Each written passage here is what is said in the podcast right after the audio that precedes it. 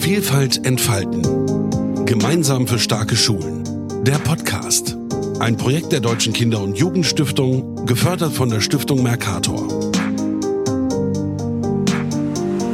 Hallo und herzlich willkommen zu einer neuen Folge von Vielfalt entfalten. Ich bin Christiane Winkelmann.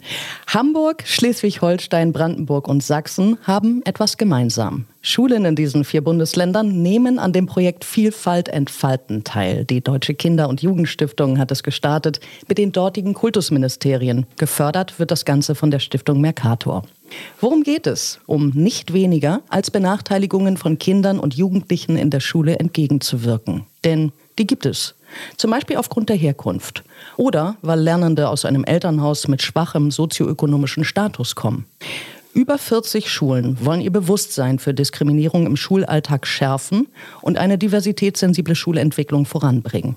Das ist ein spannender Prozess und es freut mich sehr, diesen nun mit Dr. Rita Panesa zu beleuchten. Frau Panesa ist systemische Organisationsberaterin mit den Schwerpunkten Diversity, internationales Bildungsmanagement und interkulturelle Öffnung. Und sie ist in das Projekt Vielfalt entfalten gleich auf mehreren Ebenen eingebunden. Grüß Sie, Frau Panesa. Ja, hallo, auch von meiner Seite. Sie haben ja ganz umfassende Einblicke. Zum einen als Prozessbegleiterin einer Schule in Hamburg und zum anderen als Teil des Unterstützungssystems. Denn Sie arbeiten mit dem Hamburger Institut für Lehrerbildung und Schulentwicklung zusammen und beraten das Team von Vielfalt entfalten in der Hansestadt ja zum Thema Transfer. Wo steht Hamburg denn bei der diversitätssensiblen Schulentwicklung? Oh, wo steht Hamburg? Ja, wenn wir gucken bundesweit, dann würde ich sagen, fertige Rezepte liegen bisher in keinem Bundesland vor. Was wir sehen, ist eher ein Suchprozess, ein Lernprozess, in dem PraktikerInnen aus Schule und Bildungswissenschaftlerinnen Erfahrungen sammeln, sie auswerten und sie konzeptionalisieren.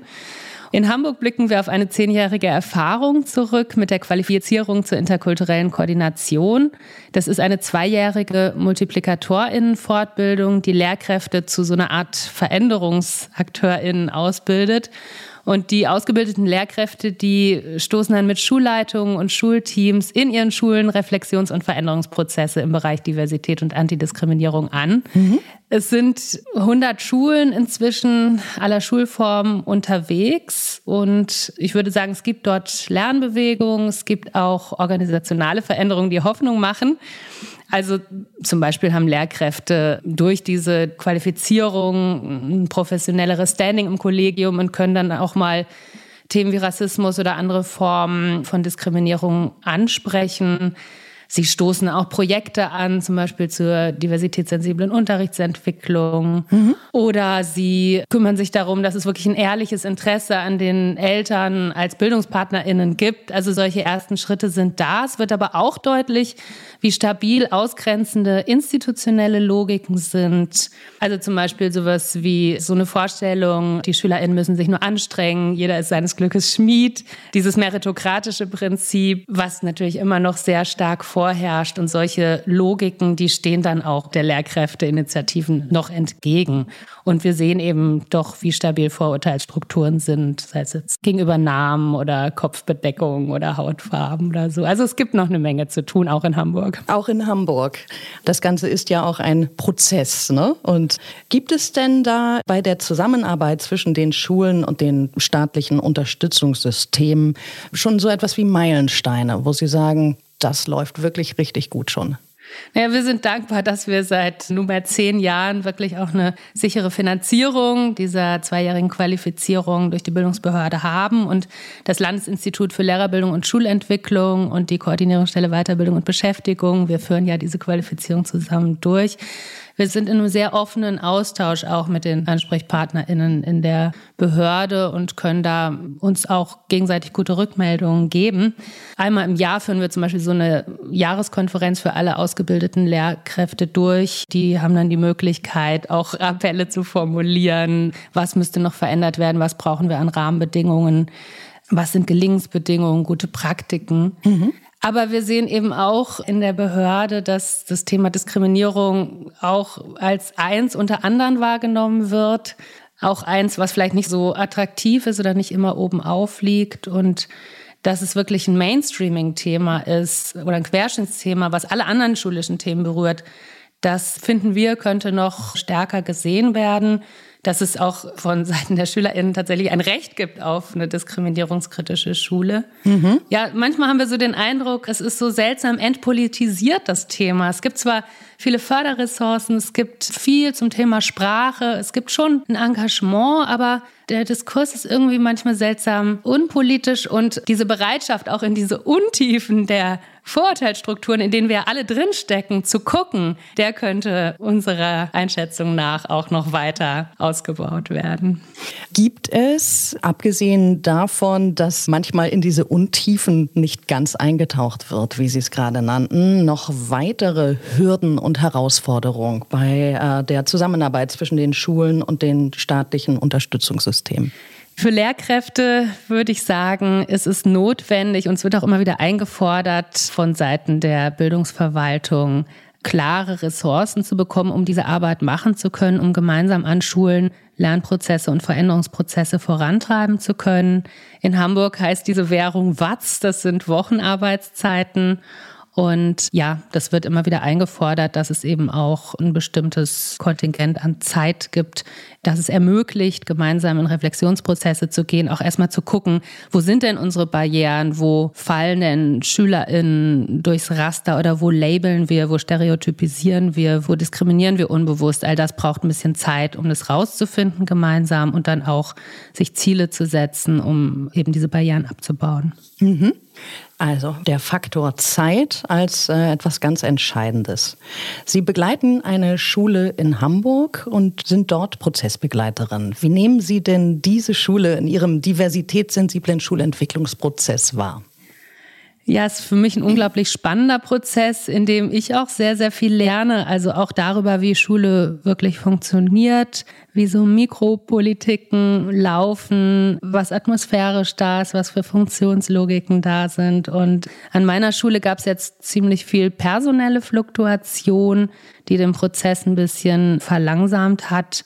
Es gibt trotzdem erste Erfolge, die dort sichtbar sind. Die AG Diversität hat zum Beispiel eine Unterrichtseinheit zum Thema Nahost konzipiert, die jetzt so exemplarisch genommen wird und mal in einer Schulstufe erprobt und dann wieder ausgewertet wird, um überhaupt einen Diskurs mal über Unterricht auch anzustoßen. Mhm. Es gibt da so einen, so einen Schulplaner, der wurde auch nochmal im Hinblick darauf untersucht, ob da Eltern aus unterschiedlichsten Herkunftsgruppen, Milieus, Lebensgeschichten gut mit abgeholt werden. Und dann hat man da QR-Codes eingesetzt, die zu mehrsprachigen Übersetzungen führen.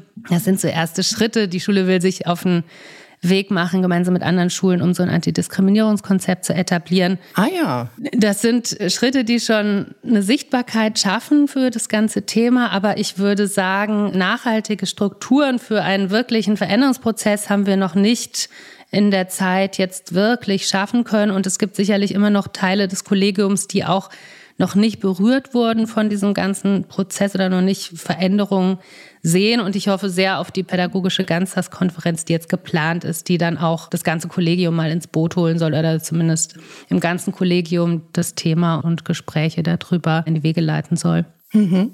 Was sind die Kernfragen, mit denen sich diese Schule beschäftigt? Ja, die Kernfrage ist die grundsätzliche Frage, wie können Schieflagen, die ja gesellschaftlich vorhanden sind, von denen die Schule auch betroffen ist, durchbrochen werden. Das jetzt auf einer ganz abstrakten Ebene. Und ganz konkret, wie kann die Qualität des Unterrichts so verbessert werden, dass sie der Heterogenität der SchülerInnen gerecht wird? Wie kann Diskriminierung auch sprechbar gemacht werden? Wie kann man eine Art und Weise finden, bei Vorfällen zum Beispiel, die nicht dramatisiert, aber eben auch nicht bagatellisiert. Also wie kann ein Sprechen über Diskriminierung eingeübt werden, was mit einem Lernen verbunden ist. Mhm. Also Stichwort auch die Sprache. Da haben Sie mir eine schöne Überleitung beschert, denn Sie sind ja auch Autorin zahlreicher Publikationen und in diesem Jahr von Ihnen erschienen ist das Buch mit dem Titel Gerechte Schule. 280 Seiten, geballter Erfahrungsschatz kann man sagen, aktuelle Forschungsergebnisse und auch Strategien für den Schulalltag. Was macht denn eine Schule aus Ihrer Sicht gerecht? Äh, große Frage. Äh, leider haben wir nicht die Zeit für diese 280 Seiten. Ja, Gerechtigkeit wird durch vielerlei Gesetze garantiert. Nicht nur durch die Menschenrechte, auch durch die Landesschulgesetze, durch Leitbilder in den Schulen. Und wenn ich von Gerechtigkeit spreche, dann meine ich damit eigentlich nicht nur die gerechte Verteilung von Ressourcen, sondern auch Teilhabe, also die Möglichkeit mitentscheiden zu können und Anerkennung. Also Anerkennung ist für mich auch ein ganz wesentlicher Teil von Gerechtigkeit, also das Gefühl, ganz selbstverständlich dazuzugehören mit seiner Hautfarbe, seinem Namen, seiner Kopfbedeckung, seiner Körperform, dem Wohnort, dem Gesundheitsstatus, mhm. ganz selbstverständlich dazuzugehören.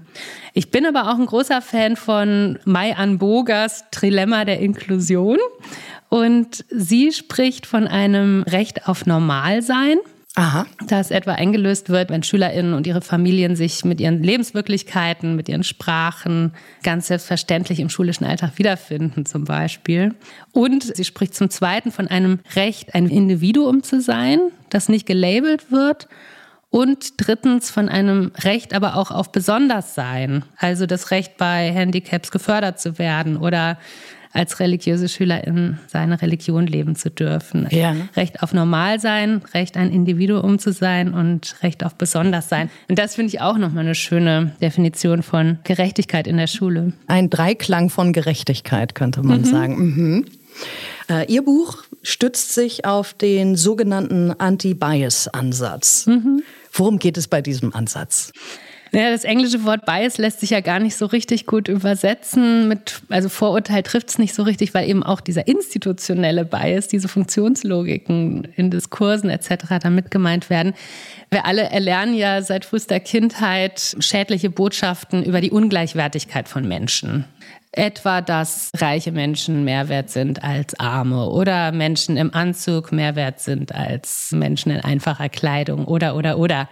Das sind ja unbewusste Botschaften, die wir aufnehmen durch Bilder in Zeitschriften, durch die Frage, wer spricht, über wen wird gesprochen, wie wird über bestimmte Gruppen von Menschen gesprochen, wer ist wo sichtbar etc. Und dann laufen wir rum mit diesen schädlichen Vorstellungen und die machen natürlich auch was mit uns. Und bei der Anti-Bias-Arbeit geht es darum, das erstmal wahrzunehmen und zu sehen, dass wir immer und überall die Möglichkeit haben, diese Ideologien, diesen erlernten Rassismus, Klassismus, Sexismus oder andere Ismen also zu reproduzieren und damit die ungleiche Verteilung von Macht zu stützen. Mhm oder eben Schieflagen in eine Balance zu bringen und Diskriminierung zu widerstehen. Und als Schulen, als pädagogische Institutionen sind wir natürlich ganz besonders in der Verantwortung, Letzteres zu tun, also eben diese ganzen Ismen nicht zu reproduzieren. Genau, wie kann denn eine diskriminierungskritische Schulentwicklung dann mit diesem Ansatz gelingen? Also es geht da nicht nur um eine Haltung. Es geht tatsächlich auch darum, gemeinsam zu gucken, wie sich diese schädlichen Ideologien in unseren Routinen widerspiegeln, in unseren Witzkulturen, ja, in Gesetzen, in Funktionslogiken. Man kann eigentlich immer und überall fragen, bei jeder Maßnahme, wer profitiert und wer profitiert nicht ja, wessen Teilhabe, Anerkennung und Ressourcen werden jetzt vergrößert durch die Art und Weise, wie wir den Unterricht gestalten, den Neubau machen, das Personal organisieren und wessen Chancen verringern wir vielleicht unbewusst. Mhm. Und darum geht es. Und ganz konkret braucht man dann natürlich das Commitment der Schulleitung, es braucht zeitliche Ressourcen, es braucht Fortbildung und es braucht professionelle Lerngemeinschaften, die diesen Prozess in der Schule vorantreiben. Ah, das ist ja wirklich eine sehr gute Art, da sensibler zu werden, denke ich, wenn man sich fragt, wer profitiert und wessen Ressourcen werden geringer. Das Ganze haben Sie aber in Ihrem Buch Gerechte Schule auch als Leitfaden für das Handeln im schulischen Alltag aufgeschrieben. Das bietet ganz konkrete Hilfestellungen mit praktischen Methoden, mit Instrumenten, mit Strategien, die die Schule als Gesamtsystem dann eben in den Blick nehmen. Was sind denn aus Ihrer Sicht die wichtigsten ersten Schritte für Schulen, die noch ganz am Anfang ihres diversitätssensiblen Entwicklungsprozesses stehen? in. Der Leitfaden suggeriert erstmal, es gäbe da so einen ganz klaren Plan mit erstens, zweitens, drittens, viertens. Natürlich ist es in der Realität dynamischer. Schulen sind lebendige Systeme und Ansatz- und Startpunkte können eben auch sehr, sehr unterschiedlich sein. Also es gibt Schulen, da gibt es plötzlich einen Vorfall auf dem Schulhof, der Betroffenheit auslöst und die Schulleitung sagt, wir müssen da aktiv werden oder eine Fusion oder eine engagierte Gruppe im Kollegium oder unter Schülerinnen und dann machen sich einige schulische Beteiligte auf den Weg. Mhm. Ich würde sagen, hilfreich ist es in jedem Fall mit einer Art Diagnose zu starten und zu gucken, was gibt es schon an Erfolgen, was gibt es auch an laufenden Schulprozessen, an die man anknüpfen kann, wo vielleicht auch Synergien entstehen und wo drückt der Schuh? Wo haben wir wirklich Bias? Wo fallen bestimmte Gruppen von SchülerInnen durch schlechte Leistungen oder Fehlstunden oder, oder, oder auf? Wie können wir diese Gruppen dann besser abholen? Wie müssen wir noch besser werden? Wie muss unser Unterricht noch spannender werden, damit diese Schieflagen nicht reproduziert werden? Also für so eine Diagnose habe ich in dem Buch tatsächlich hinten so eine Art Checkliste erarbeitet. Aha. Die kann inspirieren, nicht unbedingt um das alles brav abzukreuzen, aber um zu gucken, wo kann die Reise hingehen, auf welche Punkte kann man überhaupt achten, wo kann vielleicht Bias liegen. Als Hilfestellung für eine Bestandsaufnahme, bevor man dann schaut, wo drückt der Schuh. Mhm, genau. Gibt es einen Wunsch, den Sie gerade Schulen, die am Anfang ihres diversitätssensiblen Entwicklungsprozesses stehen, noch mit auf den Weg geben können? Ja, ein Wunsch, vielleicht eher eine Erfahrung aus dieser Arbeit. Wenn wir uns mit Diskriminierung befassen, dann kommen wir durchaus auch in den Bereich auch unangenehmer Gefühle. Also diskriminiert werden hat mit Trauer zu tun, mit Verletzung, mit Scham auch. Und da ist es schon meiner Erfahrung nach wichtig, einen wertschätzenden Umgang einzuüben, zu etablieren, Vertrauensräume zu schaffen und vor allem auch eine große Fehlerfreundlichkeit. Wir bemühen uns immer um ein nicht moralisierendes Arbeiten bei diesem Thema. Fehlerfreundlichkeit, Großzügigkeit ist da, glaube ich, auch ganz mhm. wichtig. Und allen Schulen, die sich da auf den Weg machen, ja, wünsche ich alles Gute. Frau Paneser, vielen, vielen Dank für die interessanten Einblicke in Ihre Ansätze zum Abbau von Barrieren und Ihre vielschichtige und wichtige Arbeit beim Projekt Vielfalt entfalten in Hamburg. Ich danke. Vielfalt entfalten. Gemeinsam für starke Schulen ist ein Projekt der Deutschen Kinder- und Jugendstiftung und wird gefördert von der Stiftung Mercator.